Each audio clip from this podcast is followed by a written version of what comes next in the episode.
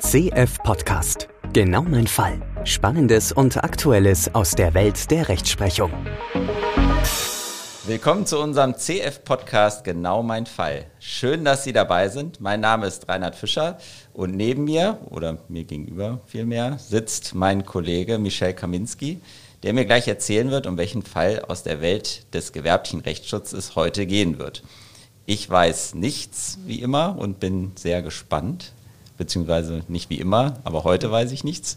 Ja, ist eine Weile her, dass wir hier sitzen und einen Podcast aufnehmen. Der letzte Monat, den mussten wir leider ausfallen lassen. Da warst du. In der Tat. Da musstest du mal arbeiten. Das, genau, da musste ich mal ausnahmsweise arbeiten. Das nehme ich auf meine Kappe. Ja. Genau, aber wir beeilen uns mit Nachschub. Genau. Und freuen uns, dass wir heute dann aber wieder hier beisammen sitzen, bei schönstem Wetter im Raum. Mhm. Ja, jetzt bin ich aber mal gespannt, welchen Fall du mir heute mitgebracht hast.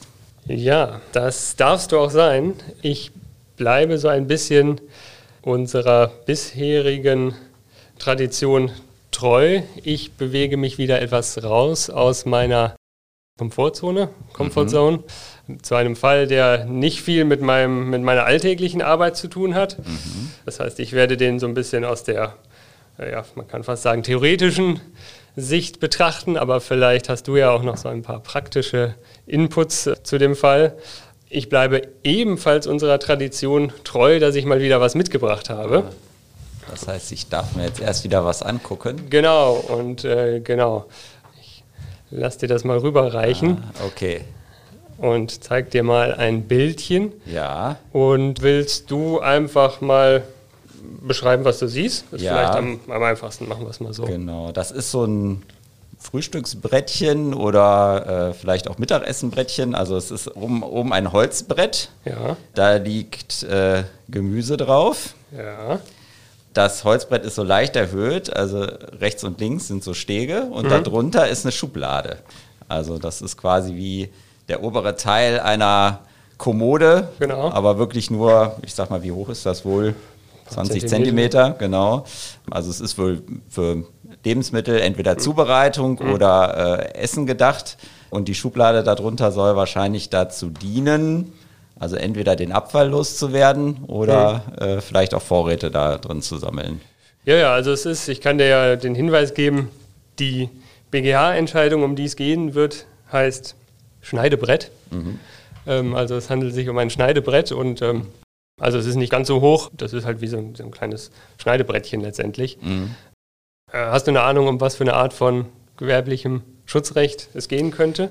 Also es könnte äh, um Designschutz gehen. Richtig, ja. es geht in der Tat um Designschutz. Mhm. Und äh, als ich die Prüfung gemacht habe zum Patentanwalt, hieß das Designrecht auch noch gar nicht Designrecht. Da, als ich das letzte Mal ins Designgesetz geschaut habe, hieß es noch Geschmacksmustergesetz. Ja, heißt es ähm, sogar in der Europäischen Union immer noch, immer also noch zumindest in der deutschsprachigen ja. Variante. In der englischsprachigen Variante heißt es natürlich immer noch Design, aber das deutsche Gesetz heißt jetzt die Design Heißt jetzt fortschrittlich äh, Design und das europäische heißt äh, rückschrittlich Geschmacksmustergesetz. Genau, ja, genau. etwas skurril. Geschmacksmuster ähm, hat nichts mit Essen zu tun. Also, richtig, ja. auch wenn es in dem Fall in passen würde. Ja. Genau, und ähm, äh, um, um Design Ansprüche geltend zu machen, muss man ja letztendlich so eine Art Bildbeschreibung machen, wie du sie gerade gemacht hast, weil mit einem Design schützt man ja letztendlich das, das Aussehen.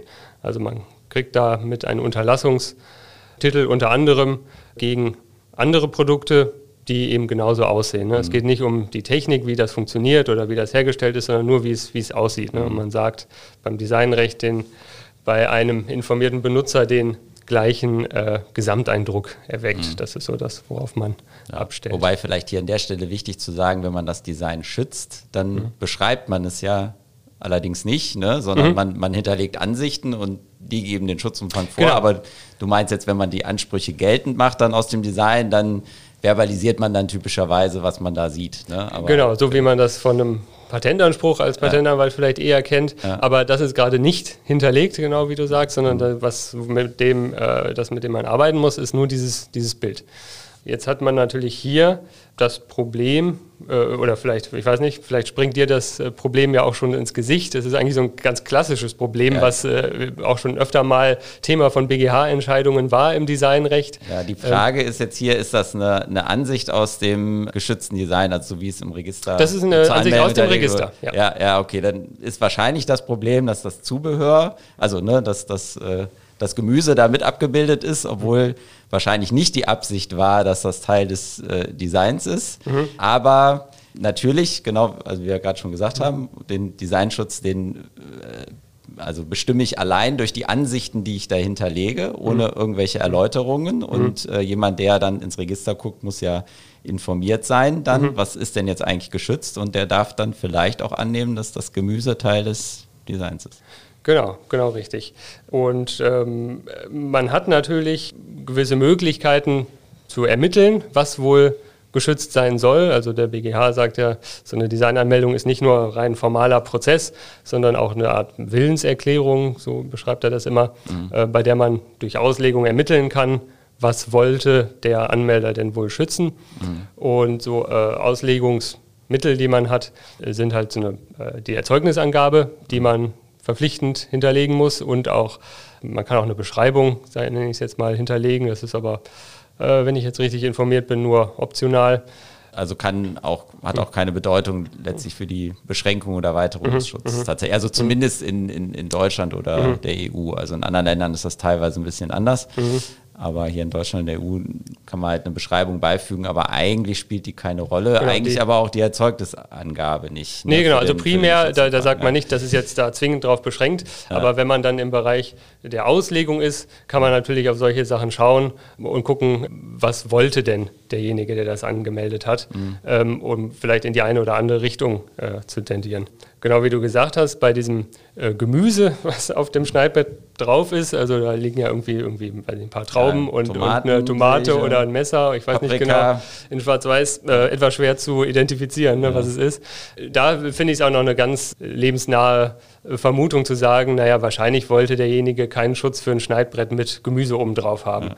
Denn so wie Schneidbretter verkauft werden, die werden in der Regel ohne das Gemüse verkauft und das ist jetzt nicht ganz fernliegend zu sagen, naja, das soll jetzt nur das Schneidbrett in Aktion zeigen, sage ich mal. Ne? Mhm. Ähm, und das ist Beiwerk, was jetzt unglücklicherweise nicht als Beiwerk so richtig gekennzeichnet ist. Ne? Mhm. So, und jetzt zeige ich dir einfach mal, gehen wir direkt in die Design- Verletzung rein. Dann mhm. zeige ich dir mal das Produkt, an dem sich hier unsere Klägerin gestört hat. Mhm. Das sind jetzt drei Ansichten. Ich glaube, es sind einfach nur drei verschiedene Größen des, des gleichen Schneidbretts sozusagen. Ja, genau. Es scheint auch ein bisschen andere Proportionen dadurch zu haben. Mhm. Gut, ich habe das jetzt hier als Schwarz-Weiß-Ausdruck. Ich weiß nicht, war es im Original? Ähm, also in den Entscheidungen war es auch immer Schwarz-Weiß. Ja, also, ja. ähm, äh, also ich sag mal, vom Grundaufbau ist das hier ähnlich. Ne? Mhm. Wir haben ein äh, Holzschneidebrett äh, obendrauf, äh, links und rechts die Stege, darunter mhm. eine Schublade. Mhm. Wobei halt, ich sag mal, als Unterschiede ist schon einerseits auffällig, dass das Schneidebrett, also dass das in dem geschützten Design ist so ein bisschen eckiger außen, mhm. während das, mhm. weil also diese Verletzungsform äh, da abgerundeter ist. Man sieht hier Gut, das, das scheint jetzt so ein kleiner Aspekt zu sein, aber die, die Befestigung zwischen Stegen und, und Schneidebrett scheint so ein bisschen unterschiedlich ausgestaltet zu sein, wobei mhm. man das hier bei dem eingetragenen Design nicht so besonders gut erkennen kann, äh, muss man ja. sagen. Und was ich jetzt auch auffällig finde, ist noch, dass die Schublade, die scheint so äh, bei dem geschützten Design eher so eine Kunststoff leicht milchige Ausführung zu sein, während das bei dem Verletzungsprodukt, dann scheint es eher so Aluminium, mhm. metallisch mhm. Äh, zu sein von der Ausführung. Und die Formgebung dieser Schublade ist auch, ist auch ein bisschen unterschiedlich. Also mhm. ich meine, klar, es ist, äh, muss ja von der Schublade so, dass man es halt eben quasi so, so einen Lauf hat, dass man es halt rein und rausziehen kann. Das mhm. ist dann natürlich ähnlich und, und es muss ja auch ein Volumen unten drin haben. Also mhm. sieht da auch äh, einigermaßen deich aus, aber so in der, wenn man so in die konkrete Formgestaltung reingeht, sieht man durchaus auch Unterschiede. Ja. Genau, genau, genau. Interessant, dass du den Lauf ansprichst. Der mhm. spielt vielleicht gleich auch noch eine Rolle. Mhm. Aber wenn man jetzt mal davon ausgeht, das Gemüse ist Beiwerk, äh, lenken wir uns das mal weg. Dann mhm. hat man zwei erstmal von weitem doch relativ ähnliche Grunddesigns sozusagen, ne, dieses, dieses tischartige Bänkchen. Aber das äh, hat der BGH auch angenommen, dass, dass das Gemüse dann ja, jetzt äh, kein Designmerkmal ist. Ne? Ja, also und das, war, war so offensichtlich. Ähm, genau, aber ja. der, der Knackpunkt kommt eigentlich gleich also, okay, noch. Das ist okay. jetzt sozusagen eine, eine, eine, nee, alles gut, ja. eine, eine, Abwandlung, die sozusagen eine Fallabwandlung, die ich jetzt äh, sozusagen produziert habe. Achso. Das heißt, du hast das Gemüse hier eingefügt. Äh, nee, nee, äh, etwas anderes. Ich habe dir etwas vorenthalten. Okay. Also, äh, um vielleicht nochmal auf die, die Zeichnung zu kommen, das ist relativ ähnlich. Ne? Also, es gibt dann die, dieses, dieses Tischchen und diese, diese äh, Seitenstreben, wo dann die, das, die, die, diese äh, Abfallschale ähm, oder Auffangschale unten drunter geschoben wird. Die, die haben im Detail so ein paar äh, Unterschiede. Das eine ist ein bisschen eckiger, das andere ein bisschen runder oder wirkt vielleicht ein bisschen dicker oder dünner. Da kommt ja jetzt auch beim Design darauf an, wie weit reicht denn der Schutz von diesem Design? Äh, und das wiederum hängt davon ab, was war bis dahin bekannt. Mhm. Ähm, aber in die Diskussion würde ich gar nicht so einsteigen wollen. Aber da würde ich jetzt mal sagen, wäre es jetzt gar nicht so fernliegend zu sagen, ähm, das, das könnte in den Schutzbereich jedenfalls reinfallen. Das stimmt. Wenn man mal davon ausgeht, dass der Schutzbereich nicht super eng ist, sondern durchaus ein gewisser Schutzbereich vorhanden ist und die bisherigen Designs äh, durchaus einen gewissen Abstand haben, die es bis, bis zu diesem Zeitpunkt gab, das, das würde ich schon sagen, aber mhm. was natürlich, wo ja natürlich eine deutliche Übereinstimmung liegt, ist darin, dass die Sachen ja die gleiche Funktion haben. Ne? Mhm. Also ich überlege jetzt gerade, wie will man so ein Tischchen äh, dann noch anders ausgestalten, mhm. also mit einem anderen Design und, und trotzdem gleiche Funktion verwenden. Ja, vieles das soll das Design ja wiederum nicht schützen. Ne? Ja, ja, genau. Ja. Das, das muss man natürlich berücksichtigen. Ja. Aber jetzt kommt, äh, offenbare ich dir den, den ganzen Fall. Das, äh, wenn du das sozusagen unter das Bild mit dem Gemüse legst, sozusagen, dann hast du eigentlich erst den vollständigen Satz an Figuren, wie das Design sozusagen geschützt ist. Ah, okay. ähm, aus dem jetzt hier unser Kläger vorgehen möchte. Ja. Und ähm, man sieht relativ schnell, was, was ist bei den Figuren 2 und 3 in unserem eingetragenen Design da fehlt die, passiert. Fehlt der, die Schublade. Da fehlt die Schublade. Ja. Und wenn man jetzt sagt, na, das ist jetzt vielleicht das eingetragene Design, dann hat man natürlich ein wesentliches Element auf einmal weniger, was ja den Gesamteindruck ja schon, schon beeinflusst. Ne? Mhm. Und dann stellt sich eine ganz andere Prüfung bei der, bei der Verletzung auf einmal dar. Ne? Ja. So, und jetzt stellt sich natürlich die Frage nicht nur, ist das Gemüse Teil des Designs, mhm. sondern auch, ist die Schublade Teil des Designs. Mhm. Diese Frage hat sich dann auch letztendlich das Landgericht jetzt erstmal, gehen wir einfach chronologisch vorgestellt. Mhm. Äh, was ist jetzt hier eigentlich der Gegenstand, der geschützt ist? Mhm. Also wir gehen jetzt nochmal, also verstehe ich das jetzt hier richtig? Äh, es gibt äh, das eingetragene Design, mhm. was mit drei genau, das hat Fotos, drei Fotos. Genau, es sind drei Fotos genau. beigefügt worden, ja. um halt den Schutz zu bestimmen. Also mhm. ne, mhm. über die Fotos werden die Merkmale gezeigt, die Teil des Designschutzes sind. Genau. Zwei Fotos zeigen keine Schublade, das dritte Foto zeigt, eine Schublade. Schublade. und jetzt ist natürlich die Frage. Und zeigt auch noch Gemüse, aber das lassen wir mal außen Gemüse, vor. Genau, ist jetzt die Schublade Teil des Designs, weil es bei zwei Abbildungen fehlt oder nicht? Und mhm. ist es vielleicht auch die Frage, ist es überhaupt einheitlich? Also es zeigen die drei Fotos überhaupt das gleiche Design? Genau richtig. Das ist sozusagen auch der Punkt, der ja letztendlich auch vorgelagert ist, denn mhm.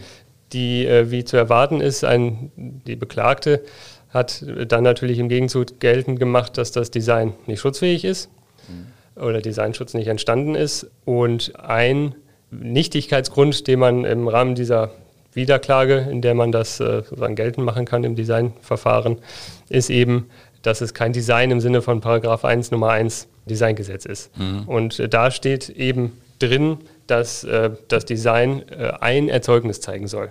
Mhm. Und da, das setzt genau an dem an, was du gerade gesagt hast, genau. ist das ein Erzeugnis. Ne? Genau, man kann halt sagen, dass es, es gibt Erzeugnis A, äh, ohne Schublade. So ein, so ein, Tischchen. Ja. Da, da, ist es ja nicht angelegt, dass das hier überhaupt eine Schublade hat. haben könnte. Ja, genau, sieht man und, ja gar nicht. Und man könnte sagen, die, das andere Foto zeigt ein anderes Design, nämlich ein Tischchen mit Schublade. Genau. Ja. Das heißt, dann hat man zwei Erzeugnisse und ja. nicht ein Erzeugnis. Und dann äh, wäre das sozusagen nicht im Sinne von, vom, mhm. vom Designgesetz ähm, und ein, ein Nichtigkeitsgrund. Mhm. Auch wenn man ähm, auch eine Unklarheit würde hier sozusagen zu Lasten des, des Anmelders gehen. Mhm. Also wenn man sagen würde, man, man könnte es so oder machen, so sein, so aber äh, also wenn diese Auslegung, die, die wir eben äh, schon mal angesprochen haben, zu keinem richtigen Ergebnis führt, mhm äh, dann hat man halt äh, Pech gehabt. Dann führt es halt sozusagen dazu, dass, dass diese zwei Gegenstände da sind, ne? mhm. weil, weil man nicht auf den einen oder den anderen springen kann im, im Rahmen der Auslegung. Mhm. Sozusagen, dass man eigentlich einen, einen Nichtigkeitsgrund der, der Widersprüchlichkeit oder der Unklarheit hat. Also ein, mhm. ein Nichtigkeitsgrund, den man sich im, im, Patentrecht manchmal wünscht, dass wenn der Anspruch unklar ist, äh, man den äh, angreifen kann. Das ist da aus dem Patentrecht so ein bisschen unbekannt. Aber hier über diese, diese Grunddefinition des Designs ist das eben möglich. Mhm. Und das hat das Landgericht dann äh, untersucht. Haben wir hier ein Design, wo man durch Auslegung dazukommt. Es ist ein Tischchen mit Schublade, das wird Kombinationsdesign genannt, weil man sozusagen zwei verschiedene Gegenstände hat, die, die zusammengehören. Und diese äh, Abbildungen 2 und 3, die die Schublade nicht zeigen, die zeigen sozusagen nur ein Detail. Mhm. Die zeigen nur die, die, die, Details des Tischchens, mhm. ähm, aber eigentlich geschützt soll, soll alles sein. Mhm. Die andere Möglichkeit, die man sozusagen hat, ist die sozusagen Schnittmengenlösung, ist das, wo man sich anschaut, naja, was ist denn in allen Zeichnungen drin? Und das wäre ja dann nur das Schneidbrettchen. Da könnte man auch sagen, das ist vielleicht das, das Gewollte und alles, was in den anderen Zeichnungen zusätzlich drin ist, ist dann offensichtlich nur für diesen einen Fall gezeigtes äh, Beiwerk. Mhm. Das sind eigentlich die beiden äh, Optionen, die man hat und da hat der BGH auch schon äh, mal zu entschieden. Und äh, ganz ursprünglich äh, hat er diese Möglichkeiten aufgeworfen in der BGH-Entscheidung. Jetzt, jetzt gehen wir gerade einmal kurz weg von der Entscheidung Schneidbrett und gucken, was bisher geschah, sozusagen, mhm. äh, die Entscheidung Weinkaraffe. Mhm. Da gab es schon mal sowas. Mhm. Unsere Zuhörerinnen und Zuhörer können jetzt wieder nicht sehen, was wir sehen. Ja. Aber wenn ich dir das Bild zeige, erinnerst du dich ich vielleicht auch. Ja, ja. Genau. Da hatte man eigentlich eine ganz ähnliche Situation. Man hatte ein eingetragenes Design von einer Weinkaraffe und äh, ich glaube zwei oder drei Abbildungen zeigten diese Weinkaraffe und eine Abbildung zeigte noch einen Sockel genau. mit der Weinkaraffe, ähnlich wie das wäre dann hier unsere Abfallschale sozusagen, die manchmal da ist und manchmal nicht. Ja es war dann so ein bisschen andersrum bei dem, bei dem Verletzungsdesign. Da hatte das äh, Design, was äh, angeblich verletzt wurde, keinen Sockel. Mhm. Bei uns äh, hat das verletzte Design ja die, dieses genau. zusätzliche Merkmal, ja. die, die Abfallschale. Ne? Das ist so ein bisschen invertiert. Aber in dieser Entscheidung hat der BGH das erste Mal äh, diese beiden Möglichkeiten äh, angesprochen, dass, dass äh, man die, dieses Design auslegen muss und diese Auslegung entweder zum Ergebnis führen kann, dass Schutzgegenstand sozusagen die Schnittmenge von allem ist. Ich muss alles übereinander legen und gucken, was ist überall drin. Mhm. Die Auslegung kann aber auch zu dem Ergebnis führen, dass es eben dieses Kombinationserzeugnis ist, dass äh, alles geschützt sein soll und diese Einzelansichten nur Details zeigen. Mhm. Und da hat er die Bedingung sozusagen aufgestellt, äh, dass das insbesondere dann der Fall ist, wenn diese zwei unterschiedlichen Gegenstände, die da gezeigt sind, äh, irgendwie aufeinander abgestimmt sind. Und zwar äh, einmal äh, funktional und ästhetisch. Und wenn man das halt so erkennen kann, dann würde viel dafür sprechen, na, das soll ja zusammengehören, das mhm. ist ein Produkt mhm. sozusagen. Und das Landgericht hat dann genau das hier angewendet und gesagt, naja, in diesem Fall Weinkaraffe, Kombinationserzeugnis, genau dieser Fall äh, liegt hier auch vor. Denn dieses, dieses Schneidbrettchen oder, oder diese Abfallschale, ne, die ist ja auch so eingerichtet, die passt da genau drunter. Das, das ist sozusagen wird zusammen verkauft wahrscheinlich. Die muss ja irgendwie darunter passen. Es muss irgendwie aufeinander abgestimmt sein. Äh, das ist ein Kombinationserzeugnis. Mhm. Und dann schließen sich daran natürlich so Prüfungen an, wie ist das Design überhaupt neu und hat Eigenart. Das können wir jetzt mal voraussetzen. Das mhm. äh, überspringe ich mal, weil das sozusagen eigentlich nicht, nicht Kern der späteren Entscheidungen dann noch sein wird. Dann kommt natürlich noch die eigentliche Verletzungsprüfung, wo man dann, wenn man jetzt weiß, naja, das Design schützt äh, Tischchen mit Schublade, da muss ich ja dann das, das äh, angeblich verletzende Produkt gegenüberstellen. Das haben wir ja jetzt ja auch, Tischchen mit Schublade. Und dann stellen sich sozusagen noch die Fragen, die wir uns am Anfang gestellt haben. Ist das Design jetzt zu nah dran oder sind diese Unterschiede wie abgerundete Ecken, sind die dann doch groß genug, um irgendwie so einen anderen Gesamteigendruck äh, mhm. zu vermitteln? Ne? Mhm. Wirkt das eine deutlich filigraner als das andere oder hochwertiger oder massiver? Mhm. Äh, auch da nehme ich jetzt sozusagen mal die Abkürzung und mhm. nehme vorweg, äh, da hat das Landgericht äh, die Verletzung bejaht. Mhm. Dann vor dem Hintergrund, dass dass das sozusagen das ist, was geschützt werden sollte mit ja. dem Design. Ich meine, da wird ja typischerweise Genau, guckt man sich ja, hast du auch schon gesagt, dann an, was war eigentlich vorher schon äh, bekannt, also mhm. ne, wie, wie sehr weichen schon die Merkmale des geschützten Designs von dem ab, was es vorher schon irgendwie gab. Mhm. Dann werden die wird das geschützte Design mit, dem, mit der Verletzungsform verglichen, dann wird geguckt, welche Merkmale sind übereinstimmend, welche sind unterschiedlich und dann gewichtet man immer so ein bisschen, äh, sind jetzt quasi die übereinstimmenden Merkmale, sind das eigentlich die, die jetzt im Verhältnis zum vorbekannten Formenschatz dann dieses Design ausmachen mhm. äh, oder sind es vielleicht gerade die, wo, wo sich die Designs dann auch unterscheiden. Ne? Und, und da ist man offenbar dazu gekommen, der genau. Schutzbereich ist gar nicht so gering hier. Und, genau, und es gab dann natürlich verschiedene ja. ältere Designs, die ja. entgegengehalten und diskutiert wurden. Ja. Äh, das würde jetzt ein bisschen in den Rahmen springen, wenn ich dir noch äh, ein, zwei, drei, vier, fünf weitere zeigen würde. Nee, nee, das äh, ähm, brauchen wir nicht. Nur genau. vielleicht, äh, Aber ich wollte, zur Abrundung der Erklärung, ne? genau, wie, wie genau. prüft eigentlich das Gericht jetzt, ob das Design verletzt ist oder nicht? Äh, genau, das war jetzt die, die Ultra-Kurzfassung. das ist auch nicht ganz so, geht nicht ganz so schnell.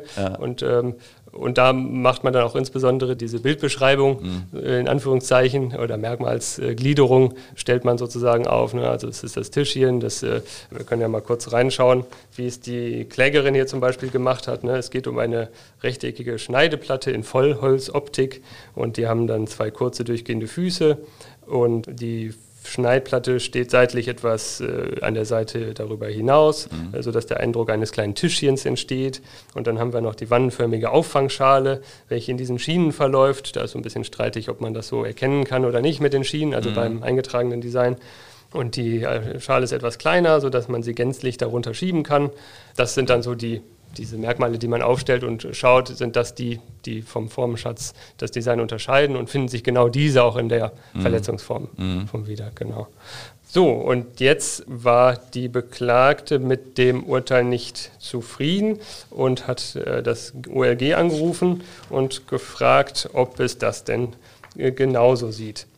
Das OLG hat jetzt äh, letztendlich auch wieder versucht, diese, diese Rechtsprechung zur, zur Weinkaraffe äh, anzuwenden. Und äh, vielleicht zur Vollständigkeit halber noch eine weitere Entscheidung, die das, der BGH auch zu dieser Problematik der, der uneinheitlichen äh, Bilder bei Design gemacht haben, ist die Entscheidung äh, Sporthelm. Mhm. Ähm, wenn ich äh, deinen Gesichtsausdruck richtig deute, kennst mhm. du die? Ja, ja. Hast du die auch schon mal gesehen?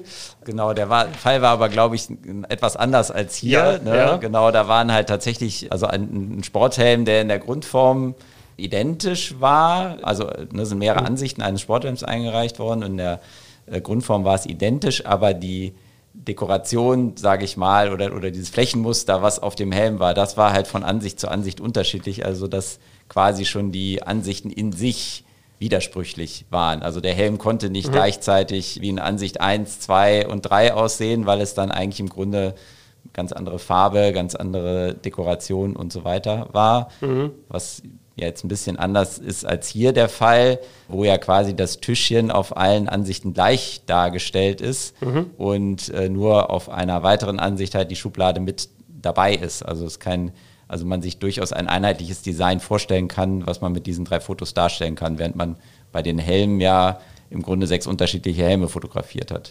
Genau, richtig. Ja. Also hast du sehr gut, sehr gut in Erinnerung. Ja. Genau, bei den Helmen haben, hat man ja nicht einen Gegenstand, der immer wieder da ist, sondern ja. das wäre so, als wenn das Schneidbrettchen immer wieder anders aussehen würde auf genau. unseren Zeichnungen sozusagen. Genau. Und das macht das Ganze natürlich deutlich schwieriger. Da hatte das äh, hier Bundespatentgericht, das damals dafür zuständig war, über die Schutzfähigkeit von diesem äh, Schutzhelm mhm. Designrecht zu entscheiden, versucht eben diese, diese Schnittmengenlösung aus der Weinkaraffe anzuwenden und gesagt, naja, man kann das ja alles übereinander legen und hat dann so eine Art Grundform des Helmes, wie du gesagt hast. Mhm. Und das ist dann der Schutzgegenstand. Mhm. Und äh, da hat der BGH dann gesagt, naja, das ist aber schwierig, weil diese, das ist ja sozusagen eine abstrahierte äh, Form, die man dann erstellt. Ne? Das muss, ist ja, besteht ja dann, wir haben ja nicht wirklich eine Zeichnung, die diesen abstrakten Helm mit der Form mhm. zeigt, sondern immer nur so konkrete Ausgestaltungen. Und das entsteht dann nur so ein abstraktes, gedankliches Bild, was beim Benutzer oder Betrachter entsteht. Und das ist schwierig zu sagen, dass das jetzt der Schutzgegenstand ist, ohne dass der wirklich irgendwo abgebildet mhm. ist. Ne? Und dass dann in diesem Fall eine ähm, äh, Schnittenlängenlösung nicht, nicht in Betracht kommt. Mhm. Und das äh, OLG, um jetzt äh, zu unserem Fall äh, zurückzukommen, hat sich das dann auch nochmal angeschaut, unser, unser Schneidbrett, und überlegt, ob das eher ein äh, Kombinationserzeugnis ist oder ob da die Schnittmengenlösung anwendbar ist.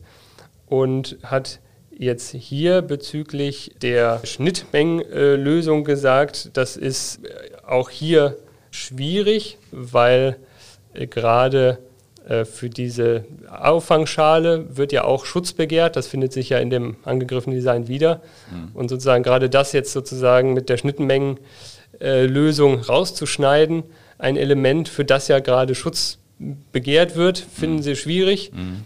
Auch wenn das natürlich nicht der Fall ist wie in dem, in dem Sporthelm, mhm. äh, haben sie dieser Schnittmengenlösung sozusagen grundsätzlich eine Absage erteilt. Mhm. Äh, und dann war noch die Frage, passt das mit dem Kombinationserzeugnis, so wie mhm. es das, das Landgericht gesehen mhm. hatte? Es soll beides geschützt sein. Mhm. Und hat sich dann überlegt, besteht dieser funktionale Zusammenhang und diese ästhetische Abstimmung aufeinander? Und hat bezüglich dieser, dieses funktionalen Zusammenhangs gesagt, also ja, man kann zwar sehen, das passt da zumindest irgendwie teilweise drunter, aber man kann äh, irgendwie diese, diese Einfräsungen da nicht wirklich sehen oder läuft das da wirklich in dieser Schiene? Das ist irgendwie alles doch so ein bisschen, äh, bisschen unklar, sodass dieser funktionale Zusammenhang dann doch wieder in Frage gestellt wurde. Und auch bei der ästhetischen Abstimmung äh, haben sie gesagt, das ist irgendwie auch völlig offen. Also wie du gesagt hast, allein vom Material her sind die offensichtlich weniger jetzt aufeinander abgestimmt. Aber man könnte natürlich sagen, naja, wenn das aber so darunter passt und man das da reinschiebt und dann alles bündig ist, ne, könnte es ja schon ästhetisch aufeinander abgestimmt sein. Da hat das OLG aber dann auch wieder gesagt, naja, man sieht das da jetzt so halb herausgezogen, wenn man das jetzt da reinschiebt, verschwindet das, ist das alles bündig, steht das noch hervor, ist das wirklich daran angepasst? Da hat es dann sozusagen auch Zweifel gehabt mhm. und konnte dann weder den einen noch den anderen Zusammenhang sozusagen weder die ästhetische noch die funktionale Abstimmung aufeinander so richtig erkennen. Und hat dann letztendlich gesagt, das ist jetzt für Dritte nicht richtig erkennbar, was hier unter Schutz steht. Und hat dann gesagt, äh, da wäre das Design dann für nichtig zu erklären. Das ist äh eine gewagte These, oder? Jetzt bin ich mal gespannt, ob der BGH dem gefolgt ist. Ja, ähm, genau. Wir, wir, können ja direkt äh, eigentlich äh, durchmarschieren ja. bis zum BGH, der sich das Ganze dann auch wieder angeschaut hat. Ja. Hat sich dann auch wieder mit diesen beiden möglichen Auslegungsergebnissen äh, beschäftigt. Was, was soll hier eigentlich geschützt werden? Also eigentlich sind es ja drei Ergebnisse. Ja, genau. Wir können vielleicht nochmal zusammenfassen, was kann eigentlich äh, das ja. Ergebnis sein? Genau, also einerseits kann das Ergebnis sein, der Tisch mit Schublade ist geschützt. Mhm. Das andere kann sein, nur der Tisch ist geschützt, weil mhm. nur der Tisch in allen drei Ansichten sichtbar ist. Mhm. Und die dritte Möglichkeit ist, das Ganze ist so uneinheitlich, das sind verschiedene Designs, die ja dargestellt sind, dass das ganze genau. Design nichtig ist und mhm. man daraus dann auch keine Rechte mhm. herleiten Relativ kann. Relativ harte Rechtsfolge, genau. würde ich mal sagen, ne, für ja. so einen Designinhaber. Ja. ja. Zumal das ja auch, also würde ich jetzt mal sagen, in der Darstellung auch nicht ganz unüblich ist, mhm. äh, dass man bei so Kombinationselementen dann eben nicht auf jeder Ansicht alle Elemente sieht. Mhm. Äh, also ja, Natur gegeben sozusagen, ja. dass manchmal auch nicht anders geht. Ne? Ja. Genau, und die Variante nur Schneidbrettchen mit Gemüse ist geschützt, äh, die lassen wir mal außen ja, vor. Und die wurde auch nicht mehr wirklich diskutiert in den. Die hätte ich favorisiert. Ja. ähm, da war sozusagen, das Gemüse wurde sozusagen nur als Argument verwendet vom, vom Beklagten natürlich zu sagen. Dass man gar nicht genau weiß, was da überhaupt geschützt ist, wenn schon. Ne? Wenn schon das, das Gemüse, Gemüse nehmen wir jetzt weg, aber die Schublade nicht. Ja, ja genau, das ist sozusagen der Punkt. Ne? Das, auf die Idee kann man natürlich kommen und sagen, ähm, äh, das ist so ein bisschen beliebig, ne? dass diese Schublade da im, im, ersten Bild ist genau wie das Gemüse mhm. Beiwerk. Das, da kann man genau, jetzt nicht sagen, das eine nehme ich weg, das andere irgendwie nicht. Und, muss man vielleicht ähm, nochmal sagen, weil, weil man ja die Bilder nicht sieht. Vielleicht mhm. können wir die auch verlinken irgendwie, damit man das dann ja. mitverfolgen kann. Aber äh, genau die äh, ausgerechnet die Ansicht, wo die Schublade ja, sichtbar ist, da ist auch das Gemüse noch, sichtbar. Ja, genau. Ja. Da haben wir alles reingehauen. Da haben wir den Salat. genau. Der BGH hat sich dann angeschaut, wie sieht es aus mit der Schnittmengen. Äh, Lösung, nenne ich es jetzt mal, mhm. und insbesondere der, der Begründung des, des OLG, dass diese Schnittmengenlösung sozusagen nicht, nicht in Betracht kommt. Und da hat der BGH gesagt, naja, also ganz so einfach kann man dieser Lösung eigentlich keine Abfuhr erteilen. Denn es ist ja insbesondere nicht der Fall aus dem Sporthelm, hatten wir eigentlich schon, schon ja. festgestellt, ne, dass man sozusagen da verschiedene Sachen so abstrakt im Kopf kombinieren muss und irgendein ein weiteres Design sich dann erst, mhm. erst daraus extrahieren muss, mhm. sondern man hat den Tisch, äh, auf den es dann bei dieser Schnittmengenlösung ankäme, ja da vor sich. Ja. Man wüsste ja in der Tat, wie er genau, wie er genau aussieht. Mhm. Und in Insofern ähm, kommt diese, diese Schnittmengenlösung durchaus in Betracht. Das, das Brettchen ist sichtbar wiedergegeben und existiert nicht nur in der Vorstellung des Betrachters. Insofern muss man da nochmal drüber nachdenken. Mhm. Ist sozusagen die mhm. Schlussfolgerung des BGH. Und bezüglich des Kombinationsergebnisses äh, oder Kombinationserzeugnisses, so, was das OLG ja auch verneint hatte, weil eben diese ästhetische und funktionale Zusammenhang äh, hatte es nicht gesehen, beurteilt es letztendlich auch anders. Ähm, zwar stimmt das insoweit zu, dass das irgendwie ästhetisch vielleicht nicht aufeinander abgestimmt ist, aus den äh, Gründen, dass man das nicht so direkt sehen kann, äh, ist das wirklich von der Größe her so, dass das da komplett drunter verschwindet und so weiter. Aber bei dem funktionalen Zusammenhang hatte das OLG primär auf diese, diese Schienen abgestellt und dass das da in diesen Schienen reinfahren müsste äh, und dass das nicht deutlich erkennbar wäre. Das mag zwar sein, äh, nichtsdestotrotz ist es aber natürlich insofern aufeinander abgestimmt, dass es darunter geschoben werden kann. Mhm. Äh, das ist ja auch schon eine, eine Abstimmung aufeinander. Mhm. Da muss man jetzt nicht das mechanisch irgendwie mit Führungsschienen verbinden. Mhm. Das ist ja nur ein Extremfall vielleicht ne, der funktionalen Zusammenwirkung. Aber dass es vielleicht ausreichend klein ist oder ausreichend flach ist, um darunter geschoben zu werden, ist ja auch schon eine Art funktionale Abstimmung mhm. ähm, aufeinander. Und insofern stellt sich noch die Frage, muss jetzt wirklich, so wie ich es in, in der BGH in Weinkaraffe noch gesagt hatte, sowohl ästhetisch als auch funktional aufeinander abgestimmt sein oder reicht es auch aus, wenn nur einer dieser beiden Punkte vielleicht gegeben ist, um zu sagen, äh, bei der Auslegung, das, das kommt in Betracht. Mhm. Und da hat der BGH das letztendlich etwas präzisiert und gesagt, also dieses und in der Weinkaraffe ist auch ein und oder mhm. letztendlich. Also man muss da jetzt nicht ganz strenge Maßstäbe anlegen und äh, exakte ästhetische und funktionale Abstimmung aufeinander verlangen, mhm. sodass diese Möglichkeit des Auslegungsergebnisses, das Ganze soll ein Kombinationserzeugnis sein, auch wieder möglich ist. Mhm. Und hat dann letztendlich klargestellt oder dem, dem ORG die Aufgabe gegeben, die beiden Sachen müssen wir nochmal prüfen. Und das Ergebnis kann auch weiterhin sein, dass diese Auslegung eben zu keinem klaren Ergebnis führt, so wie äh, das OLG das ja eigentlich schon so ein bisschen äh, gemacht hat. Mhm. Ähm, ich meine, das OLG hat gesagt, äh, die beiden kommen gar nicht in Betracht mhm. und deshalb ist es nichtig. Mhm. Der BGH hat gesagt, die beiden kommen schon in Betracht, muss man sich angucken, aber kann natürlich immer noch sein, dass nicht klar ist, welche von beiden jetzt Vorrang hat, welche Auslegungsvariante. Mhm. Und dann ist es weiterhin so, dass es zulasten des Anmelders geht und das Design nichtig wäre. Mhm. Und Jetzt enden wir leider mit diesem Cliffhanger. Schon wieder. Dass das, das ist, was das OLG zu entscheiden hat. Ja. Ähm, und das finde ich nicht ganz einfach, um ehrlich zu sein. Ich habe mich, man, man versucht ja da manchmal in die Position des Oberlandesgerichts zu setzen und sagen, hm, was, zu welchem Ergebnis kommt man jetzt da? Ne? Ist das die Kombinationslösung, die Schnittmengenlösung?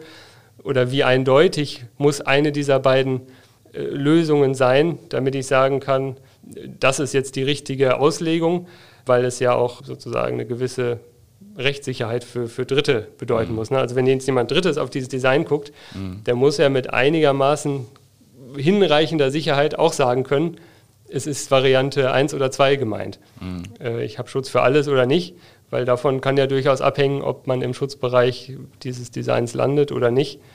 Das ja, ist gar nicht so einfach, finde ja. ich. Wobei ich jetzt so von der Betrachtung. Ich meine, das ist jetzt also ich hätte hier, eine, das, einen Favorit. Ja, ich auch, ich auch. Ich weiß nicht, soll ich es überhaupt sagen. Aber es ist ja schon so, also, also erstmal bei Designs ja immer die Schwierigkeit, dass man hinterher immer schlauer ist. Ne? Mhm. Also es ist mhm. halt, ne, wenn man die Anmeldesituation hat und man, man steht halt da und kann es nicht beschreiben. Also man mhm. könnte ja theoretisch, also wenn man jetzt in Textform das darlegen könnte, dürfte, mhm. könnte man ja schreiben, es handelt sich um ein Kombinationselement und das mhm. erste Foto zeigt das gesamte mhm. Produkt und äh, Foto 2 und 3 zeigen einen Teilaspekt des Produkts, aber mhm. Das funktioniert ja leider nicht. Ne? Mhm. Man muss es allein mit den Ansichten darstellen. Mhm. Und dann hat man natürlich immer die Schwierigkeit zu sagen, so wie, wie stelle ich das jetzt so am besten dar, dass dann halt eben hinterher klar ist, was eigentlich der Verletzungsgegenstand ist. Mhm. Und gerade bei diesen Kombinationsprodukten, das kann ja auch manchmal sein, dass ein Produkt aus ganz, also aus sechs, sieben Elementen miteinander kombiniert ist, mhm. Habe ich ja manchmal gar keine andere Möglichkeit, als in den anderen Ansichten dann eben nicht, also auch nur Teilelemente des Produkts zu zeigen, wie das ja hier dann eigentlich letztlich auch der Fall ist. Und deshalb ist natürlich eine enorme Schwierigkeit, also würde man ja auch eine enorme Hürde setzen, dann für die, für die Anmeldung, wenn man halt sagt, so, okay, äh, also da müsste man, käme ja fast dahin, man muss eigentlich immer alles einheitlich äh, auf allen Ansichten zeigen.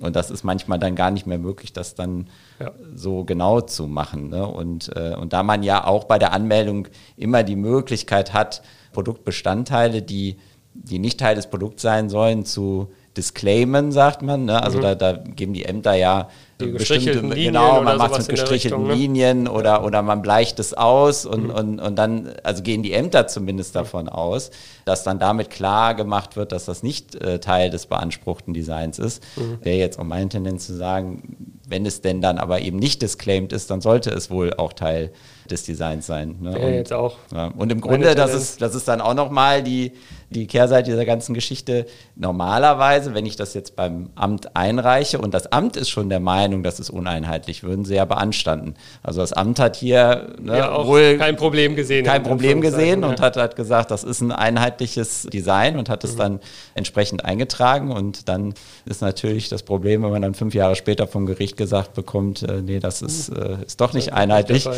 ja. äh, ist das natürlich schwierig. Aber das macht halt, macht das Designrecht auch immer besonders schwierig, weil man äh, eben dann immer Fälle antizipieren muss, äh, die man schwer äh, vorhersehen kann und allein halt eben mit den Abbildungen letztlich das Design darstellen muss.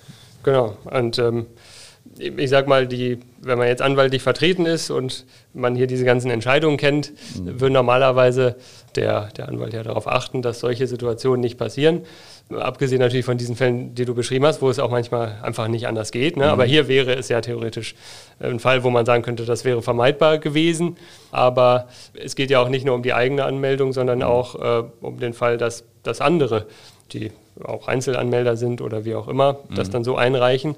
Mhm. Und dann steht man da und muss auch als sagen auf der Gegenseite ja so ein Design irgendwie bewerten, mhm. sodass solche Situationen ja dann doch immer wieder auftauchen, obwohl äh, es hier zu Rechtsprechungen gibt und das eigentlich sozusagen geklärt ist, wie es, es zu machen ist. Mhm so dass so, ja, solche Situationen wahrscheinlich doch immer wieder auftauchen werden. Ne? Ja, ja, also da, da fehlt auch äh, gerade im Designrecht auch noch viel Rechtsprechung für mhm. Einzelpunkte. Das ist so ein bisschen, also früher gab es halt recht wenig Designs und auch recht wenig Entscheidungen, da kommt jetzt immer mehr und man lernt natürlich mit jeder Entscheidung so ein bisschen dazu und, mhm. und kann dann halt eben auch seine, seine Anmeldung darauf abstimmen.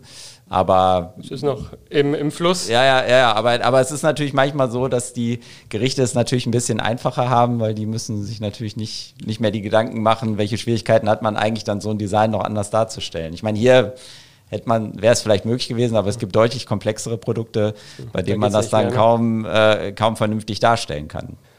Ja, insofern bleibt jetzt abzuwarten, was das OLG dazu sagt. Wir können ja irgendwann nochmal ein Update geben, ja. wenn die Entscheidung da ist. Ich glaube, wir müssen mal eine Update-Sendung machen. Ja, ja, um äh, die ganzen äh, Ergebnisse der Fälle zu berichten. Ähm, aber ja, mein Tipp wäre, äh, es ist ein Kombinationsdesign. Ja, also Kombinationserzeugnis. Würde ich, würde ich äh, auch so unterstützen. Ja. Aber wir wollen nicht vorgreifen. Wir sind ja, beide nicht beteiligt an der Sache. Ja, interessant. Ja, vielleicht was nehmen wir nochmal äh, mit als Lehre. Also man muss vor allen Dingen bei der Anmeldung genau aufpassen. Wie stelle ich mein Design so dar, damit halt äh, völlig klar ist, um welches Design es sich handelt. Mhm. Was auch immer eine Strategie ist, ist, wenn man halt äh, sagt, ja gut, die, also auch so ein bisschen die Verletzungsform antizipieren, wie könnte die aussehen und vielleicht auch so ein bisschen an Abwandlungen schon mitdenken. Man hat ja immer die Möglichkeit, über eine Sammelanmeldung auch verschiedene Varianten zu schützen. Da hätte man natürlich auch hier hingehen können und den Tisch als ein mhm. Design und das Kombinationsdesign als ein Design anzumelden. Dann hätte man jetzt die Auswahl zwischen zwei Designs gehabt. Genau. Aber äh, dass man da dann doch eben vor allen Dingen bei der Anmeldung gut überlegt, wie stelle ich das jetzt richtig dar. Ja, und wenn einem auf der anderen Seite so ein Design begegnet, muss man immer aufpassen, äh, je nach Auslegung könnte es sein, äh, das Ganze ist geschützt, mhm. aber eventuell ist auch nur eine Schnittmenge von dem, was gezeigt ist, geschützt. Ja, genau. Und das, da muss ja. man, genau, wenn man dann vorsichtig ist, muss man beide Möglichkeiten in Betracht ziehen. Genau. Ja, vielen Dank, Michel, für den Fall. Gerne, gerne. Und äh, ja, dann hoffe ich, wir sehen uns dann bald äh, im August wieder. Da ist dann der, der nächste genau. Aufnahmetermin. Genau. Wenn du Zeit hast. Ich habe Zeit. Du hast Zeit, okay. Ja. Und äh, dann bringe ich wieder einen Fall mit. Ich Und bin jetzt schon gespannt. Ja, ich auch. Ich ja. ja. Alles klar, dann bedanke ich mich auch bei den Zuhörern wieder und sage bis bald. Bis dann. Rechtlich im Bilde und gut unterhalten sein unter cohaus-florak.de slash blog.